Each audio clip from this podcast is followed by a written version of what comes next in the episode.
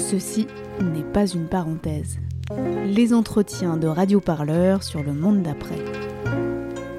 Il y a des gens qu'on méprisé, ceux qui ne sont rien, les derniers de cordée qui étaient invisibilisés. Et j'espère que dans le monde d'après, on va changer ce regard. Le confinement, la manière dont ça a été géré, a mis en lumière euh, des grosses inégalités euh, sociales. Je crois qu'il faut se diriger petit à petit vers plus d'autonomie, plus de responsabilité. J'adore ton intelligence. L'événement est historique.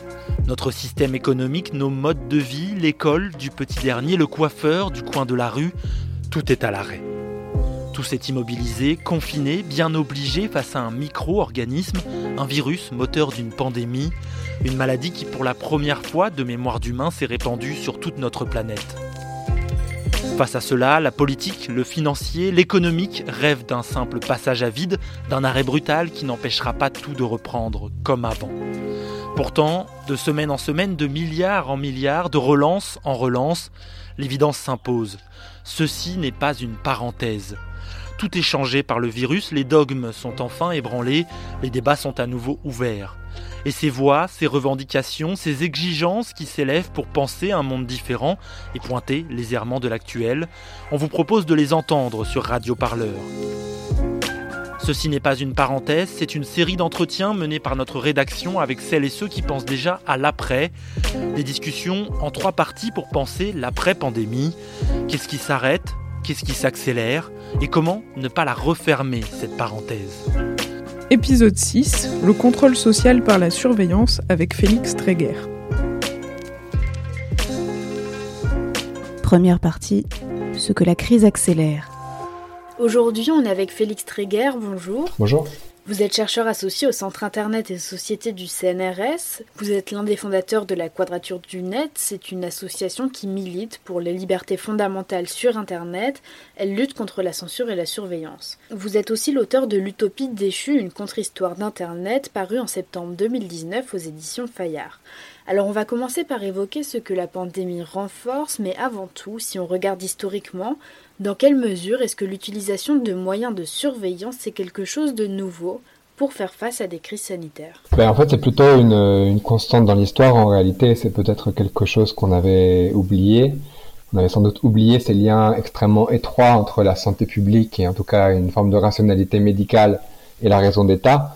Parce qu'à travers les siècles, en effet, un des, une des grandes menaces sur, euh, sur les sociétés humaines, sur les économies et, euh, et les formes politiques euh, étatistes euh, sont bien évidemment euh, les pandémies accélérées, favorisées par, par le développement du commerce international et, et, les concentrations humaines dans les aires urbaines, donc a fortiori à l'ère d'un capitalisme industriel et, et mondialisé. Mais donc à travers les siècles, en effet, la survenue de, de crises sanitaires a été très régulièrement un contexte propice à l'apparition ou plutôt à l'amplification de nouvelles formes de contrôle social, de surveillance.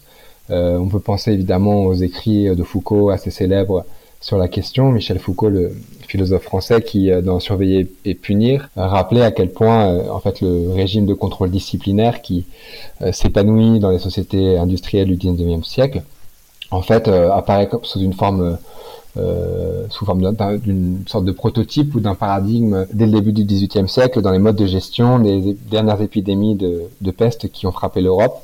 Et il rappelle euh, les règlements de, police adoptés à l'occasion de ces, de ces épidémies ou euh, qui aboutissent en fait à un quadrillage de l'espace, au fait d'avoir un contrôle très surveillé de, l'espace et, un enfermement des corps dans les maisons qui sont surveillées par les autorités. On peut se rappeler par exemple que la dernière grande peste qui a touché le sol français, c'était la peste de Marseille euh, autour de 1720. C'est une époque où se développent de nombreux registres et autres fichiers de, de police. C'est l'occasion du coup cette crise de faire proliférer comme ça euh, ces, des fichiers sur d'abord sur les morts, ensuite sur les familles des malades, sur certaines populations dont on estime qu'elles présentent des risques particuliers tels que les, les forçats ou les prostituées. Un second exemple historique assez important parce que quelque part il, il renvoie là encore à des formes de, de, contrôle social euh, dominantes dans leur logique et qui sont un peu différentes des, des logiques disciplinaires dont parlait Foucault dans Surveiller et punir. C'est les épidémies du 19e siècle, notamment les épidémies de choléra.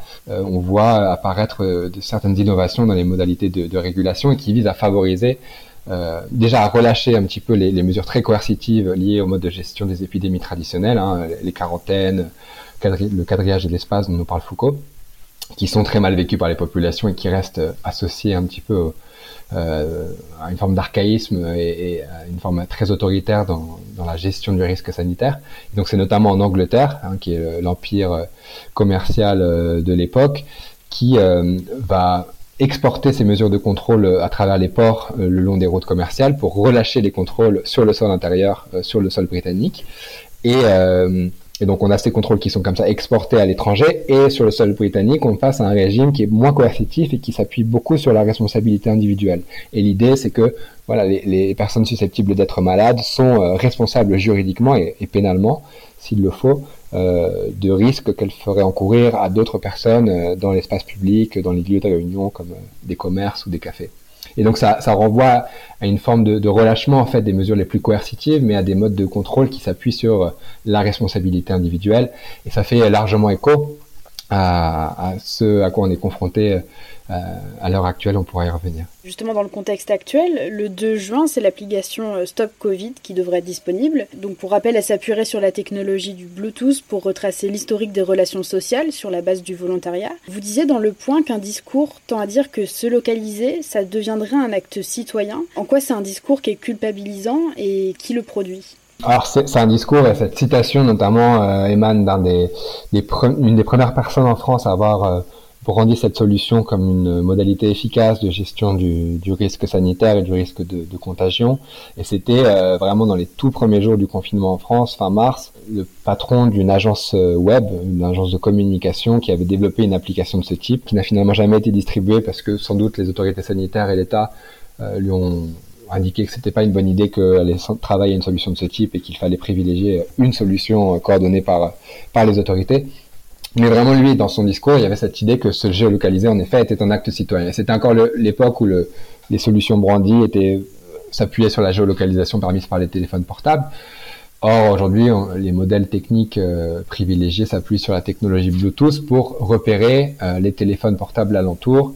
Donc, il faut rappeler, hein, le backtracking, c'est euh, en gros l'automatisation d'une vieille technique bureaucratique de gestion du risque épidémiologique. C'est-à-dire qu'il y a des équipes de médecins, de soignants, de bénévoles qui euh, appellent des personnes malades pour essayer de voir avec elles, au travers d'entretiens approfondis, si les personnes avec lesquelles elles ont pu être en contact et qui ont donc été exposées à un risque de transmission, pour les contacter à leur tour et euh, leur rappeler euh, la nécessité de s'isoler, de se faire tester, etc.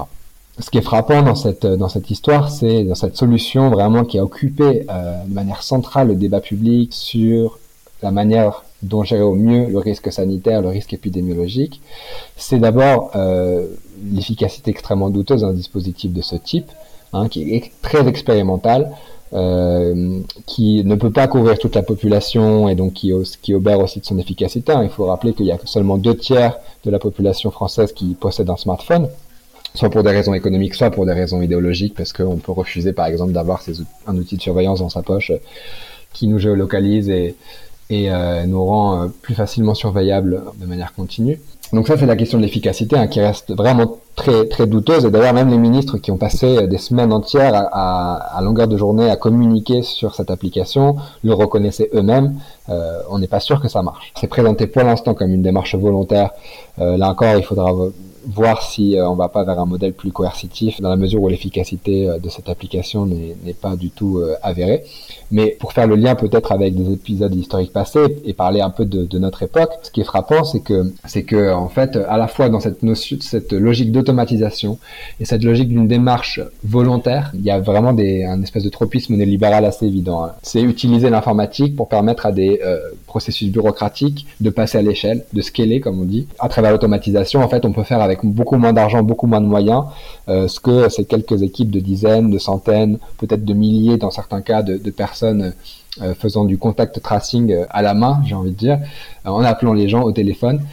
tout ça, c'est assez coûteux. le faire passer à l'échelle, c'est compliqué. Et budgétairement, ce serait coûteux. Et donc, on décide d'automatiser. Donc là, c'est, je pense que ça renvoie à des processus qui traversent l'ensemble du champ bureaucratique, hein, de Parcoursup au, à l'intelligence artificielle qui bientôt orientera les demandeurs d'emploi, la dématérialisation des services publics à travers ces formes d'automatisation. Il y a une rationalité budgétaire qui préside à ces développements et qui s'inscrit à plein dans le néolibéralisme.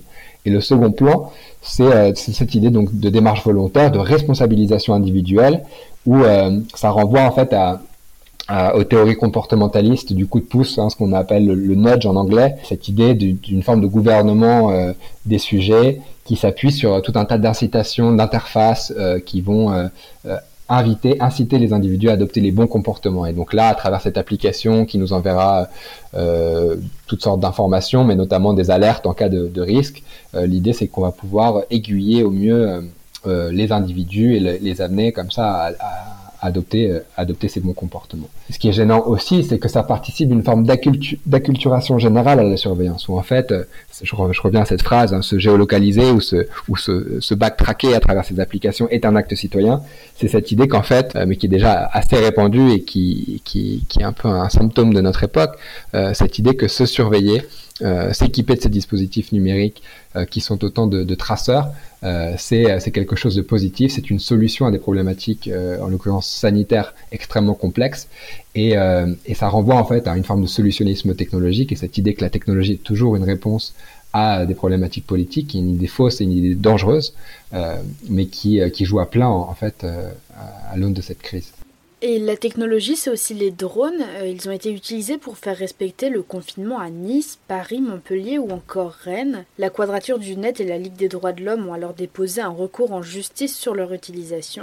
Qu'est-ce qui vous a poussé à le déposer Alors, euh, à la Quadrature du Net, ça fait euh, depuis le mois de septembre en fait qu'on a lancé une campagne qu'on coordonne et qui implique d'autres organisations, d'autres associations, notamment la Ligue des droits de l'homme, pour documenter en fait l'arrivée de nouvelles technologies policières dans l'espace public urbain. Ça concerne la vidéosurveillance automatisée, dont l'une des applications est la reconnaissance faciale, hein, et le fait qu'aujourd'hui de plus en plus les parcs de caméras de vidéosurveillance dans, nos, dans les grandes villes sont branchés à des algorithmes qui vont analyser automatiquement, là encore, les flux pour essayer de, de repérer des événements suspects sur la voie publique. Ça concerne aussi des dispositifs de police prédictive qu'on voit euh, être expérimentés dans des villes comme Nice ou Marseille. Parmi ce, ce, cet, attirail de technologies sécuritaires euh, dopées au big data, on voit en effet, euh, enfin là c'est pas du big data en l'occurrence nécessairement, mais, ces drones qui sont donc ces, gadgets, ces aéronefs pilotés à distance qui sont généralement équipés de caméras ou de haut-parleurs, qui sont utilisé depuis plusieurs années. C'est notamment ce qu'on cherchait à documenter avec cette campagne euh, Technopolis. Hein. C'est sur technopolis.fr et je vous invite à aller voir euh, le travail collectif. C'est une campagne participative où, chacun et chacune peut participer. Et, euh, les drones, ça fait partie vraiment de cette technologie qu'on voit, dont l'usage est largement amplifié par la crise. C'est-à-dire que c'était utilisé notamment pour surveiller les manifestations depuis plusieurs années, mais c'était un usage extrêmement parcimonieux qui pour le coup, est là aussi passé à l'échelle, c'est démultiplié à l'aune de la crise. Et on a vu, euh, en effet, des drones être utilisés pour surveiller euh, les populations, s'assurer du respect des règles de distanciation sociale, euh, où donc les différents services de police font des contrats avec des startups en général qui leur louent ces appareils au prix fort, qui vont ensuite permettre, voilà, de, de, filmer, de diffuser des messages de prévention, de filmer des gens pour guider les patrouilles et euh, ce, genre, ce type d'usage. Le problème, c'est que, et ça on s'en était rendu compte avant même la crise, mais, euh, mais voir cette amplification euh, très forte depuis quelques semaines nous, nous inquiète très largement, mais enfin, nous, on refuse ces technologies, on pense que c'est des, des, modalités de, de, de, contrôle et de surveillance qui sont déshumanisantes et, et problématiques et qu'on doit les refuser. Mais en plus, c'est illégal, puisque en gros, c'est un décret adopté il y a, il y a quelques années qui régule l'utilisation des drones par les pouvoirs publics. En gros, le décret dit, bah, pour tout ce qui relève de la sécurité publique, toutes les garanties, toutes les règles fixées par ailleurs dans le décret ne sont pas applicables. Et donc, il y a une forme de dérogation totale pour, euh, pour les usages policiers des drones qui fait qu'ils ne sont pas du tout encadrés en droit et en, et droit, c'est une jurisprudence constante, notamment de la Cour européenne des droits de l'homme, des mesures de surveillance qui ne sont pas encadrées en droit, qui ne s'accompagnent pas de garanties juridiques suffisantes pour protéger les, droits et libertés, notamment en l'occurrence le droit à la vie privée ou le droit d'aller et venir, euh, sont illégales. Et donc euh, c'est les arguments qu'on fait valoir aujourd'hui à travers ces recours. On était audiencé devant le Conseil d'État dans le cadre d'une procédure en référé où on demande au Conseil d'État d'ordonner à la à la préfecture de police de Paris de cesser l'utilisation illégale des drones. Et pour continuer sur les outils, on a vu à Hong Kong, les voyageurs arrivants sont placés en quarantaine avec un bracelet électronique. Ils ont aussi l'obligation de télécharger une application. Vous l'avez un peu évoqué avec la normalisation, mais est-ce que ce genre de pratique tend à se répandre euh, de manière plus large? Bah oui, on, voit, on le voit à Hong Kong, on le voit euh, en Europe, euh, par exemple en Pologne, où les, les, personnes mises en quarantaine devaient, devaient envoyer un, régulièrement à travers une application proposée entre guillemets par la police, envoyer un selfie depuis leur intérieur à chaque fois qu'on leur envoyait un SMS leur demandant de le faire pour contrôler le fait qu'ils étaient bien chez eux. Euh, dans, un, dans une province australienne, le gouverneur a aussi autorité pour euh, faire installer des dispositifs, euh, des objets connectés dans les domiciles des personnes mises en quarantaine. Donc ça peut être des, caméras de vidéosurveillance ou des, ou des sortes de bracelets électroniques qui seraient connectés et qui là encore pourraient attester qu'une personne respecte bien ses obligations de quarantaine. En Russie, donc plus franchement dans le camp des démocraties dites libérales, c'est la reconnaissance faciale qui est utilisée partout dans Moscou euh, pour, euh, là encore, repérer les trombines des personnes qui euh, ne respecteraient pas les, leurs obligations de confinement. Et donc on voit comme ça un florilège en fait de, de technologies sécuritaires être utilisées dans le cadre de cette crise. Il y a aussi les caméras thermiques dont on pourrait parler, qui sont assez largement utilisées en, en Europe. Et en fait, beaucoup des technologies un peu un peu flippantes, un peu effrayantes sur lesquelles on travaille depuis plusieurs mois dans le cadre de cette campagne, sont, c'est une espèce de florilège et d'explosion tous azimuts qui qui les, qui les fait proliférer en fait. Euh, avec des justifications qui sont plus, euh, comme c'était le cas il y a encore quelques mois, euh, fondées sur la peur du risque terroriste ou, ou de la délinquance, ou un discours plus technocratique lié à l'optimisation des activités de police ou de la gestion des villes dans les smart cities, qui était un peu les, grands, les grandes catégories du discours promouvant ces technologies dans l'espace public urbain. Là, c'est pour faire appliquer les règles de distanciation sociale. Alors, c'est et, ce qui est intéressant, c'est qu'on est à la fois dans des choses qui arme une forme de, de coercition, hein, et on l'a largement vu en France euh, avec le déploiement policier massif, les verbalisations euh, par millions et, et, les contrôles très nombreux pour euh, faire respecter les règles de confinement, hein, qui étaient des formes d'assignation à résidence qui s'assimilent à, des, à, des, mesures privatives de liberté assez drastiques.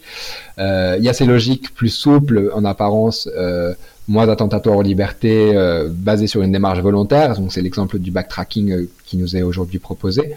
Mais on voit comment en fait, à, à, travers ce spectre de pratiques de contrôle social plus ou moins coercitives, euh, tous, euh, enfin, les dernières avancées euh, en matière de technologie numérique, en matière d'informatique, sont mobilisées pour resserrer les mailles du contrôle social. Ceci n'est pas une parenthèse. Les entretiens de Radio Parleur sur le monde d'après. Plus rien ne sera jamais comme avant. Mais tout doit rester comme avant. Une petite partie de biche volet? Vous vous trompez lourdement si vous pensez qu'en réalité, le monde d'après, on verra après. Deuxième partie, ce que la crise met à l'arrêt. Vous devriez préparer le monde d'après si tant est que vous y croyez vraiment, déjà dans ce plan d'urgence, et c'est pas le cas. Ça, c'est ce qu'on va voir. On va maintenant euh, passer à une partie sur ce que la pandémie ralentit, et c'est notamment les libertés individuelles. L'état d'urgence sanitaire, il a été instauré le 24 mars dernier, il est prolongé au moins jusqu'au 10 juillet. D'ailleurs, euh, l'avocat Raphaël Kempf évoquait le sujet au micro de Radio Parleur il y a quelques jours.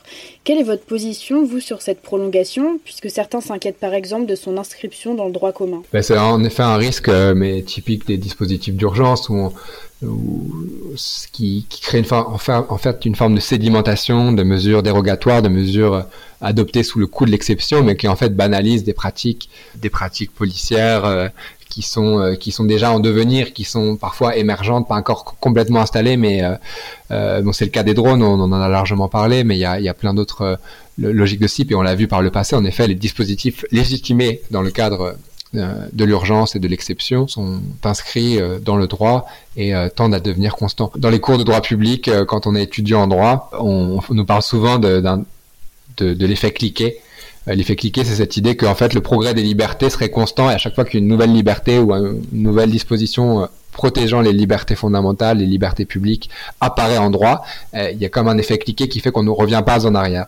Et moi, ça me semble être l'un des grands mythes des, des, grandes fictions euh, juridiques que cette idée d'une euh, d'un progrès continu des libertés. On peut, le mesurer à l'aune de, ces dernières années euh, et de ces dernières décennies même. L'effet cliquet, il semble davantage valoir pour les dispositifs de contrôle social légitimés par l'exception que, que pour les libertés, on est plutôt dans une tendance à, un recul en effet tendanciel du champ de la protection juridique des libertés. Et donc c'est évidemment ce que fait craindre cet état d'urgence prolongé qui s'accompagne en plus d'un contrôle parlementaire notamment extrêmement euh, extrêmement lacunaire. Au-delà de, du backtracking, des drones, des technologies euh, de surveillance dans l'espace public urbain, il y a aussi eu la création à travers cette dernière loi euh, de nouveaux fichiers pour permettre de euh, repérer les personnes malades et ensuite les personnes à risque, donc euh, notamment celles repérées au, travers des politiques de contact tracing euh, menées par des équipes médicales ou de soignants. De nombreux soignants, justement, de nombreuses, de nombreux médecins, certains syndicats ont dénoncé l'atteinte très forte au secret médical, au fait que des personnes pas du tout habilitées et habituées à, à, manipuler des données de santé extrêmement sensibles y étaient autorisées dans le cadre de ces nouveaux dispositifs. Et donc il y a, comme ça tout un, emballement et un effet de, euh, contamination euh, juridique et de création de nouvelles pratiques de surveillance qui, euh, qui dépassent le champ du, numérique. Un autre aspect, une autre des modalités de surveillance qui, qui, prospère à l'aune de la crise, c'est aussi une forme d'autosurveillance justement, de contrôle des citoyens par les citoyens, de contrôle beaucoup plus horizontal, notamment euh, on lisait dans les premières semaines du confinement que les standards des services de police ou de gendarmerie étaient saturés d'appels de personnes voulant délater euh, le fait que leurs voisins ou leurs conjoints ou euh, des connaissances ou des, ou des kidams se balader dans la rue euh, sans, sans, aucune justification. C'est d'ailleurs l'effet en fait à la fois du discours sur la crise, du discours très guerrier qui a été brandi par les autorités, notamment par le président de la République Emmanuel Macron, euh, avec son, son anaphore sur euh, Nous sommes en guerre, nous sommes en guerre dans son discours du, du 16 mars euh, ou du 15. Euh, et donc, ce, et puis, un tout le vocable guerrier largement mobilisé hein, sur les médecins et les agriculteurs au front et tout ça et, les appels à l'unité nationale pour euh, mieux justifier de, de, de, ne pas critiquer, de ne surtout pas critiquer la, les modalités de gestion de crise. Tout ça emporte des effets euh, en réveillant des, des tempérament autoritaire chez, euh, chez les sujets, chez, chez, nos concitoyens. Puis avec aussi évidemment cette peur entretenue par ces discours, le discours sur le risque sanitaire qui conduisent à, à, ces, à, ces, à ces comportements de délation, de, de contrôle. Enfin là, là encore, c'est des, des formes d'évolution anthropologique, culturelle qui qui risquent d'avoir des effets euh, de long terme et qui sont euh, qui pourraient être euh, qui pourraient être inquiétantes s'il n'y a pas de rapidement de réaction et si on n'arrive pas aussi à, cultiver des, modalités de résistance. On va revenir sur cette notion de peur dans une dernière partie, mais sur les libertés individuelles, la volonté du gouvernement de maîtriser l'information sur Internet, elle semble se renforcer. On l'a vu pendant la pandémie avec une page reprenant les bons articles de fact-checking. Elle n'existe plus depuis. On le voit avec la loi Avia passée à l'Assemblée. Alors comment est-ce que ce contrôle participe à freiner les libertés individuelles sur Internet Là, enfin, là encore, c'est plutôt un approfondissement de tendances qui étaient déjà à l'œuvre avant la crise. C'est typiquement le cas de la loi Avia ou la lutte contre les discours dits de haine, sexistes, homophobes, racistes, était instrumentalisée pour justifier en fait l'installation de nouvelles modalités de censure euh, aboutissant à un recul très fort des libertés publiques. Et en gros, pour parler d'internet, euh, qui est vraiment le terrain, mon terrain euh, d'expertise, disons, ce qui se dessine et sans doute l'évolution majeure de ces dernières années, c'est la mise en place de formes de partenariats public-privé où on passe d'un régime où euh, la liberté d'expression est normalement une liberté centrale, fondamentale, euh, primordiale en démocratie, et c'est pour ça qu'elle euh, fait l'objet de protection spéciale, que les certaines professions associées à cette liberté, notamment les journalistes, font l'objet de, de protection statutaire. Elle s'incarne en droit en France dans, le, dans, un texte très imparfait mais néanmoins euh, important qui est la loi de 1881 sur la liberté de la presse et qui posait à l'époque au gré d'un siècle de lutte extrêmement forte euh, pour la protection de la liberté d'expression et contre la censure qui posait ce principe fondamental d'une protection judiciaire au, au, travers d'audiences publiques à travers des garanties particulières en termes de procédure devant un juge judiciaire. Et c'est ce principe fondamental euh, du libéralisme politique, hein, dans ses aspects euh, voilà, protecteurs des libertés publiques, qui en passe d'être remis en cause aujourd'hui euh, à l'heure du numérique au travers de ces partenariats où en fait les missions de censure, de contrôle de la liberté d'expression sont de plus en plus déléguées par les gouvernements aux grands acteurs de l'économie numérique, les grands prestataires de réseaux sociaux, Google, Facebook, Twitter et d'autres, à travers de nouvelles obligations juridiques qui poussent ces acteurs, à travers leurs algorithmes, à travers euh, les dizaines de milliers de petites mains de la censure, hein, ces, travailleurs précaires embauchés aux quatre coins du monde pour euh, cliquer à la chaîne et, juger en fait de la conformité de tel ou tel contenu vis-à-vis des conditions d'utilisation de ces plateformes. Ces, nouveaux dispositifs de censure sont entièrement privatisés, mais sont installés euh, à l'initiative des gouvernements. Et ça, ça s'assimile à un contournement du judiciaire et donc à un recul vraiment très important très important des libertés. Et d'ailleurs, au début, pour en venir à la crise actuelle, au tout début de, la crise sanitaire, l'une des premières, euh, l'un des premiers échanges, une des premières actions conjointes de ces grands acteurs de l'économie numérique, notamment euh, Google et Facebook et euh, des autorités de différents pays, ça a été de s'organiser pour faire la chasse aux fausses rumeurs et les censurer de manière la plus automatisée possible au travers des algorithmes de détection, d'analyse, de détection et de retrait des contenus litigieux. Et, et donc voilà, il y a une forme de, de lutte contre les, disons, les fake news et les, les fausses nouvelles liées à la crise sanitaire. On pourrait trouver ça tout à fait pertinent et légitime. Le problème, c'est qu'il n'y a aucune visibilité hein, sur, ces processus. Euh, il, y a des, milliers, euh, voire des centaines de milliers d'articles de presse, de blogs, d'expressions publiques qui sont censurés, passés au filtre de ces algorithmes, sur lesquels on n'a aucune visibilité collective, aucune transparence euh, sur les décisions de censure opérées par ces assemblages publics-privés. Et c'est bien ces modalités de censure-là qui sont en train de, de prospérer, de se généraliser à la fois sur les discours euh, dits, euh, enfin au nom en tout cas des discours dits de haine, au nom de, des discours faisant l'apologie du terrorisme. Ce que montre aussi cette crise, c'est à quel point euh, justement sous couvert d'unité nationale, sous couvert de promouvoir des bonnes informations et des informations fiables sur la manière dont se prémunir du risque épidémiologique, à quel point en fait il y a une vraie tentation de la part des autorités de museler toute euh, voix critique vis-à-vis de la gestion de crise du gouvernement. Euh, je, pourrais, peux citer deux exemples pour illustrer cela.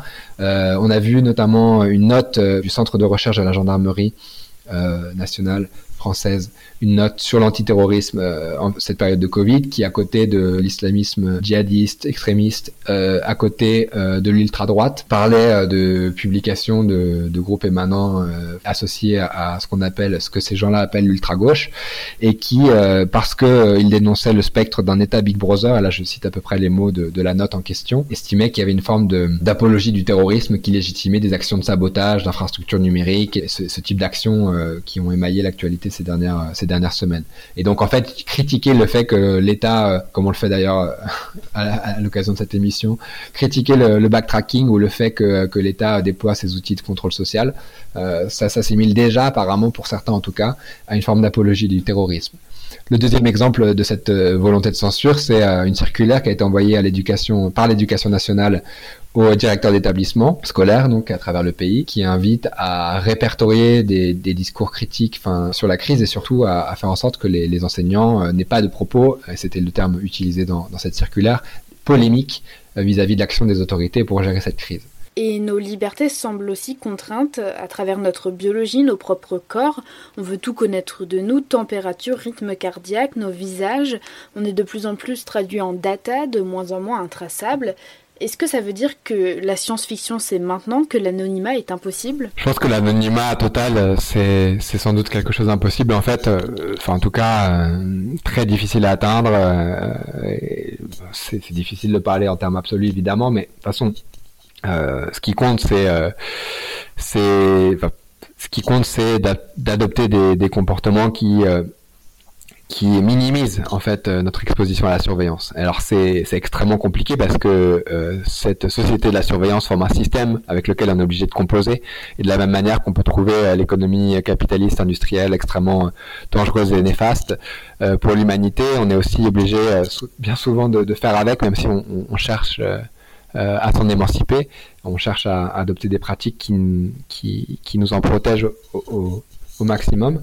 Euh, la même manière avec la société de surveillance, avec la société numérique, on est, on est obligé de composer avec. Et donc c'est extrêmement compliqué. Et l'enjeu, c'est effectivement d'adopter des, des pratiques qui vont rehausser le coût de la surveillance, euh, qui vont euh, pouvoir faire valoir des formes de liberté et, de, et des tactiques nous permettant de, de nous protéger et d'éviter euh, au plus possible ces modalités de surveillance. Mais c'est évidemment extrêmement extrêmement compliqué dans une société très bureaucratisée comme la nôtre et, et, et, très numérisée. La conduite stratégique, la contre-conduite disons stratégique qui consiste à, à, se rendre anonyme reste reste pas praticable à certains aspects et elle sera jamais parfaite. Elle nous émancipera, on s'affranchira jamais du risque d'être identifié mais euh, on pourra rehausser le coût de la surveillance. Et c'est euh, sans doute l'enjeu pour euh, concevoir et mettre en, en, place des pratiques de résistance à cette société de surveillance. Et vous, les humains, vous vous multipliez. Vous vous multipliez jusqu'à ce que toutes vos ressources naturelles soient épuisées. Il y a d'autres organismes sur cette planète qui ont adopté cette méthode. Vous savez lesquels? Les virus. Et si vous arrêtiez de gueuler un peu? Ceci n'est pas une parenthèse. Il n'y a, a, pas une France, il y a 10 000 France. Et je pense que c'est quelque chose que j'aimerais combattre. Le monde d'avant, il est plus possible et plus envisageable. Et donc le MEDEF, faut qu'il comprenne que tout ça, eh ben, ça va être à l'État de payer quelque chose. Il va falloir aussi que les grandes fortunes et les grandes puissances mettent la main à la poche. Troisième et dernière partie, et maintenant vous avez évoqué le rôle de la peur tout à l'heure, qui semble aussi important dans le recours à la surveillance. Est-ce qu'on peut parler de déterminisme qui consisterait à faire reposer notre santé, notre sécurité sur la technologie et pourquoi? Bah, On en a un petit peu parlé en effet euh, euh, en discutant du backtracking et je pense que c'est quelque chose d'endémique, c'est-à-dire que ce rapport à la technologie et cette idée qu'elle euh, qu'elle offre des solutions à des problèmes politiques, sociaux, économiques très complexes, ça relève d'un imaginaire qui, qui est très ancien, même si aujourd'hui il s'incarne à l'aune de cette, cette technologie euh, flambant neuve qui semble en effet relever de la science-fiction, que sont les, les, dernières technologies informatiques. Mais ça renvoie à une recherche d'efficacité, une volonté de maîtrise du monde, de nous-mêmes, euh, une volonté de maîtrise de la part des grandes organisations, notamment de la part de l'État, vis-à-vis de la société qu'ils entendent gouverner. Et ces discours, cet imaginaire-là prolifère et, il est largement intégré par, par chacun d'entre nous, par des formes d'assujettissement et de, de, socialisation qui nous font épouser en fait un peu ces logiques. Et je pense que l'une des modalités, on a expérimenté, euh, parce qu'on a, on n'en a pas beaucoup parlé, mais un, un, un, des autres effets de la crise, euh, on l'a pour le coup tous euh, et toutes euh, expérimenté à différents égards parce qu'il y avait encore des gens qui étaient contraints et forcés d'aller travailler, de s'exposer au risque ou euh, qui d'ailleurs ou ne souhaitaient pas respecter les obligations de confinement. Mais une grande partie d'entre nous avons été obligés, là c'est le, cas, on enregistre cette émission à distance au travers euh, de nos ordinateurs. Euh, on a fait l'expérience collective d'une société sans contact beaucoup plus massive euh, que celle qu'on qu habitait encore il y a quelques semaines, qui était déjà très largement dématérialisée, où les interactions sociales se nouaient déjà largement à distance. Ça risque de durer encore de longs mois parce que la crise n'est pas finie. C'est sans doute un effet à long terme euh, qu'on peut redouter euh, à côté de l'installation euh, plus plus profonde encore des, des pratiques de contrôle social. Et par exemple, Corey Robin, qui est professeur de sciences politiques américain, il évoque la peur comme instrument de pouvoir, il évoque aussi un libéralisme de la terreur développé après les attentats terroristes de 2001. Est-ce qu'on continue toujours un peu dans cette voie avec une nouvelle peur qui serait la maladie? Ben, je pense que c'est en effet euh, un aspect. Euh, après, on pourrait discuter de l'historisation. Est-ce que c'est 2001 C'est toujours problématique de dire que ça a commencé en 2001. En fait, c'est toujours des logiques qui sont reconfigurées par les crises, approfondies, réorientées parfois, euh, mais qui ont toujours des racines historiques beaucoup plus anciennes. Et 2001, ça a été une crise antiterroriste qui a permis de généraliser des pratiques de surveillance, certaines technologies, certains programmes de contrôle, euh, de surveillance qui étaient déjà en germe, euh, déjà en projet dès les années 90, notamment s'agissant de la surveillance d'Internet. Euh, le, problème, c'est que il y avait déjà l'ensemble de ces finalités, l'antiterrorisme, la lutte contre la délinquance, l'optimisation des politiques urbaines dans la smart city, et, là désormais on a cette idée d'une société hygiénistes euh, devant adopter des gestes barrières, la distanciation sociale et toutes ces nouvelles injonctions, toutes ces nouvelles peurs et, tout, et, et qui s'articulent à tout un tas de pratiques euh, de contrôle. Et c'est donc en effet une, une modalité de légitimation supplémentaire qui s'ajoute à, à, des dérives qui étaient déjà très prégnantes et, et, euh, et en effet, c'est on peut on peut redouter la crise sanitaire pour cette raison. Et en même temps, on peut aussi chercher au sein de cette crise à, à résister à ces, injonctions, à trouver d'autres modalités de, de prendre soin de, de notre santé, refuser euh, tout cet appareil technocratique et cette modalité de gestion de crise technopolicière que qu'on a vu fleurir ces dernières semaines. Internet, c'est aussi un outil qui est utilisé dans les luttes, qui permet de faire émerger des solidarités. Comment on fait pour que son utilisation ne soit pas à double tranchant? C'est compliqué, mais comme plein de, plein de pratiques militantes, comme plein de stratégies, il y a toujours des, des mauvais côtés, des formes d'ambiguïté, des limites. Internet est très utilisé, notamment les réseaux sociaux centralisés, soumis donc à ces dispositifs de censure dont on parlait tout à l'heure. On s'auto-justifie en se disant que aller sur ces réseaux sociaux, c'est une manière de toucher des gens, de faire circuler des, expressions euh, critiques, euh, militantes des analyses, de toucher un, public plus large. Et c'est sans doute vrai. Est-ce que c'est efficace pour autant? Est-ce que le gain euh, par rapport à des approches plus traditionnelles est avéré? C'est plus discutable. En tout cas, ce qui est sûr, c'est qu'on s'expose euh, à des formes de surveillance euh, publique, privée, à des formes de censure. Et donc, il y a, y a, une ambiguïté assez, assez fondamentale. pour le coup, je pense que il faut composer avec Internet et il faut chercher à utiliser Internet de la manière la plus la plus raisonnée possible euh, je crois qu'il y a eu un surinvestissement dans ces technologies de ces dernières années et qu'il faut euh, qu'il faut se méfier et bien bien réfléchir à la manière dont, dont utiliser euh, de manière pertinente et parcimonieuse ces technologies, mais je, je, je pense qu'il faut encore en grande partie faire avec, mais aussi surtout continuer. Et c'est des choses qu'on qu'on essaye de mettre en place à la Quadrature, qui est quand même historiquement une association militante très liée au mouvement du logiciel libre. Et donc très tourné vers l'utilisation de ces nouvelles technologies à des fins de militantisme, mais on se rend compte aussi de leurs limites et c'est pour ça aussi qu'on investit de plus en plus des modes d'action traditionnels, des réunions euh, dans les villes, euh, à l'échelle de quartier, on publie des livres et euh, pour ceux d'entre nous qui le font déjà, ils le faisaient déjà, c'est un aspect, mais on, pense aussi trouver des modalités de publication des écrits publiés sur le site de la Quadrature à travers voilà, de, un format papier. Enfin bref, faut pas mettre tous ses œufs dans le même panier d'une certaine manière et, se méfier donc d'un surinvestissement dans, dans les technologies numériques. Pour finir avec une dernière question, à la quadrature du net, vous revendiquez un Internet qui est libre, décentralisé, émancipateur. On ne semble pas être dans la bonne direction. Est-ce que c'est pas déjà trop tard ou il est vraiment encore possible de reprendre en main Internet? Internet, c'est un réseau, euh, on utilise un mot pour parler d'un réseau informatique mondialisé qui euh, obéit à des logiques très nombreuses et, souvent très contradictoires. Il y a à la fois le logiciel libre, les biens communs, le partage, la solidarité, des formes d'organisation militante et, euh, et l'avant-poste du, du, capitalisme mondialisé, euh, hyper technologisé, l'ubérisation de la société, etc. Donc c'est un objet extrêmement ambivalent. Et il est encore possible, je crois, d'en inventer des modalités. Cette, cette idée d'un réseau de communication transnationale décentralisée. Cette idée-là, euh, qui est euh, le rêve à l'origine des, utopies numériques des années 90, il est encore possible de penser des modalités d'une réappropriation des réseaux télécoms qu'on utilise pour communiquer, en partie au moins euh, des outils informatiques, des ordinateurs, des logiciels. Les logiciels, pour le coup, c'est c'est plus facile. Les ordinateurs, c'est beaucoup plus compliqué de se réapproprier cette technologie extrêmement, extrêmement complexe. Mais, mais il y a des initiatives qui se nouent sur chacun de ces fronts-là. Et en tout cas, il est possible d'imaginer de faire vivre un Internet très différent de celui euh, qui nous est proposé aujourd'hui. justement, pour déconstruire un peu cette, euh, cette fascination vis-à-vis de la technologie, je crois qu'il faut arriver à, se dire que qu'un réseau beaucoup plus simple, beaucoup moins énergivore, euh, peut-être plus lent, peut-être plus intermittent, c'est quelque chose de, de de possible avec lequel en fait on pourrait euh, garder euh, l'essentiel de ce qui fait la richesse d'Internet euh, sans, sans approfondir des logiques d'exploitation, de contrôle qui, qui font aussi leur lit de, de la prolifération de l'informatique dans la société. Ceci n'est pas une parenthèse, c'est la fin de cet épisode de votre série de podcasts pour repenser le monde d'après. Rendez-vous vendredi prochain pour un nouvel entretien et d'ici là, écoutez nos précédentes discussions sur radioparleur.net et sur vos applications de smartphone, le flux de podcasts Pensez les luttes. Salut Radio Parleur, le son de toutes les luttes. Écoutez-nous sur radioparleur.net.